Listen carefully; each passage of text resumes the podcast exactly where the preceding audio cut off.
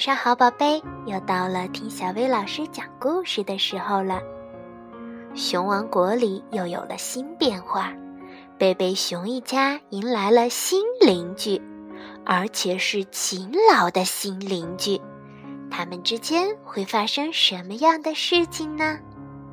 今天咱们就来听一听故事《勤劳的新邻居》。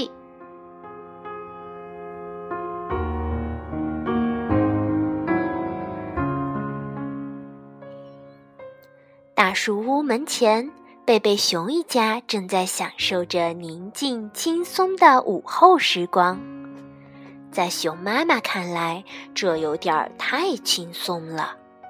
瞧，熊爸爸正躺在吊床上打盹儿，小熊妹妹正玩着抛接子游戏，小熊哥哥在练习打弹力球。熊爸爸。熊妈妈摇着吊床叫他，还有很多事要做呢。楼梯需要修一修，门前的树皮有点松动了，还有我们的百叶窗也快掉下来了。等一会儿，亲爱的，等一会儿再说。熊爸爸嘟囔着。熊妈妈看了看孩子们，问：“还有你们？”功课都做完了吗？等一会儿，妈妈，等一会儿再做。小熊们回答。就在这时，小熊妹妹发现马路对面有新鲜事儿发生。你们看，臭鼬先生在他家门前挂了一块“房屋出售”的牌子。老实说。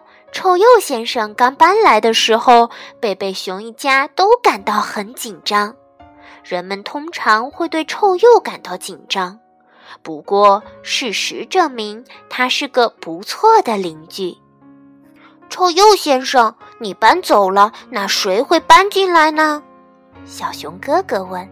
他们正在帮臭鼬先生把行李搬上卡车。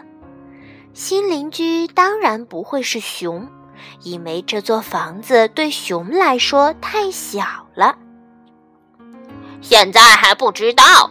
不过我已经把它交给麝鼠小姐了，她是个非常不错的房产经纪人。臭鼬先生说：“好的，保持联系。”熊妈妈喊道。他们向臭鼬先生挥手告别。不管新邻居是谁，我都希望他们有小孩儿。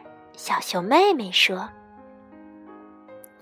第二天，射鼠小姐领着兔子一家来看房子。兔子会是很有趣的邻居呢，小熊哥哥说。而且他们有很多小孩，小熊妹妹说。他正努力地数着，想数清楚兔子一家究竟有几个一蹦一跳的小兔子。这房子不错，兔子先生说。不过对于我们一大家子来说，还是太小了。但它可以扩建的哟，射鼠小姐说。可是也跟不上我们扩建的速度呀。兔子先生咯咯笑着，和他的家人一蹦一跳的离开了。第三天，射鼠小姐领着一对豪猪夫妇来看房子，他们身上长着又长又尖的刺，并且看起来脾气都很坏，很难相处。幸好他们也没有选中这座房子。小熊哥哥和小熊妹妹都松了一口气。他们可不会是友好的邻居，小熊妹妹说：“豪猪的确是很难对付的家伙。”射鼠小姐也说。几天后，贝贝熊一家正在厨房里准备午餐，熊妈妈忽然大声说。快瞧，有人在看房子，是一对带着小孩的夫妇。看他们的尾巴多好玩儿！小熊妹妹说：“我敢打赌，他们肯定玩弹力球。”小熊哥哥也发表了意见。“哇哦，是海狸！”熊爸爸说：“看上去他们看中这座房子了。”海狸有什么不好的地方吗？小熊哥哥问。“不好的地方很多，他们是世界上最勤劳的家伙，是一群工作狂。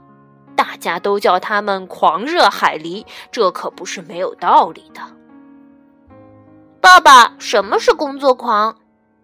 工作狂是这样一种人，他们不懂得放松。熊妈妈接着说：“工作狂也是那些懒人用来贬低勤劳者的一个词。不过，我相信这些勤快的海狸会成为我们的好邻居。到时候，我可要带上一罐秘制蜂蜜去拜访他们。欢迎你们！”海狸们住进新家的那天，贝贝熊全家一起去拜访他们。十分感谢，海狸们说。不过真不好意思，我们还有许多工作要做呢。想一起玩弹力球吗？小熊哥哥问小海狸。弹力球是什么？小海狸说。我可没有时间玩，我还要做功课呢。哼。熊爸爸不高兴地哼了一声，而熊妈妈快活地说：“真像我说的那样，他们是勤快的好邻居。”没过多久，海狸们就把房子粉刷一新，他们还修剪了树木，竖起了新的篱笆墙院。我早说过会这样，熊爸爸说：“他和小熊们正在后院玩棒球。”海狸们就是不懂得怎么放松。可是熊妈妈却忍不住想：为什么我们不能向勤劳的海狸学习一下呢？他们看起来多充实呀！虽然勤劳并不像出麻疹或者得感冒那样容易传染，不过就连熊爸爸也忽然发觉。和海狸家相比，大树屋看上去的确有点破旧了。于是，熊爸爸立刻动手修整了大树屋。他加固了楼梯，粘好了树皮，重新安装了百叶窗。真能干！熊妈妈和孩子们都为熊爸爸感到骄傲，熊爸爸自己也感到很自豪。下午，贝贝熊一家又在享受轻松的午后时光了。这时，马路对面的海狸一家正在观察他们。看，那个爸爸总是在浪费时间。海狸先生说：“他正在做一只小鸟浴盆。除了和他的孩子一起玩，他就没有别的事可做了吗？”可是，海狸太太却忍不住想。为什么我们不能向会享受生活的贝贝熊一家学习一下呢？他们看起来过得多开心呀！看着熊爸爸和小熊们一起愉快的玩耍，一种奇怪的感觉渐渐涌上了海狸先生的心头。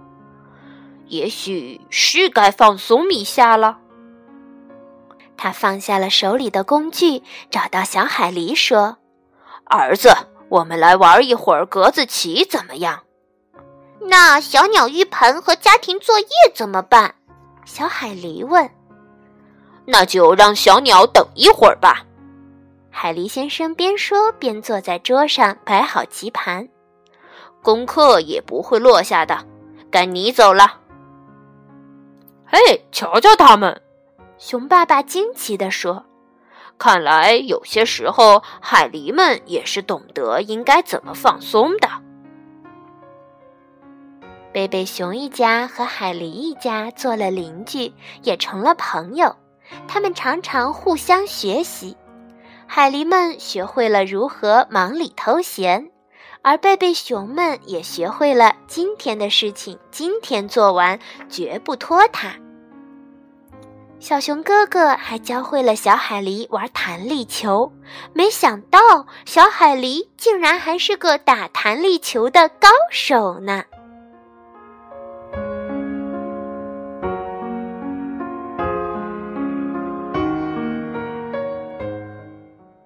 好啦，今天的故事就到这儿了，晚安，宝贝。到。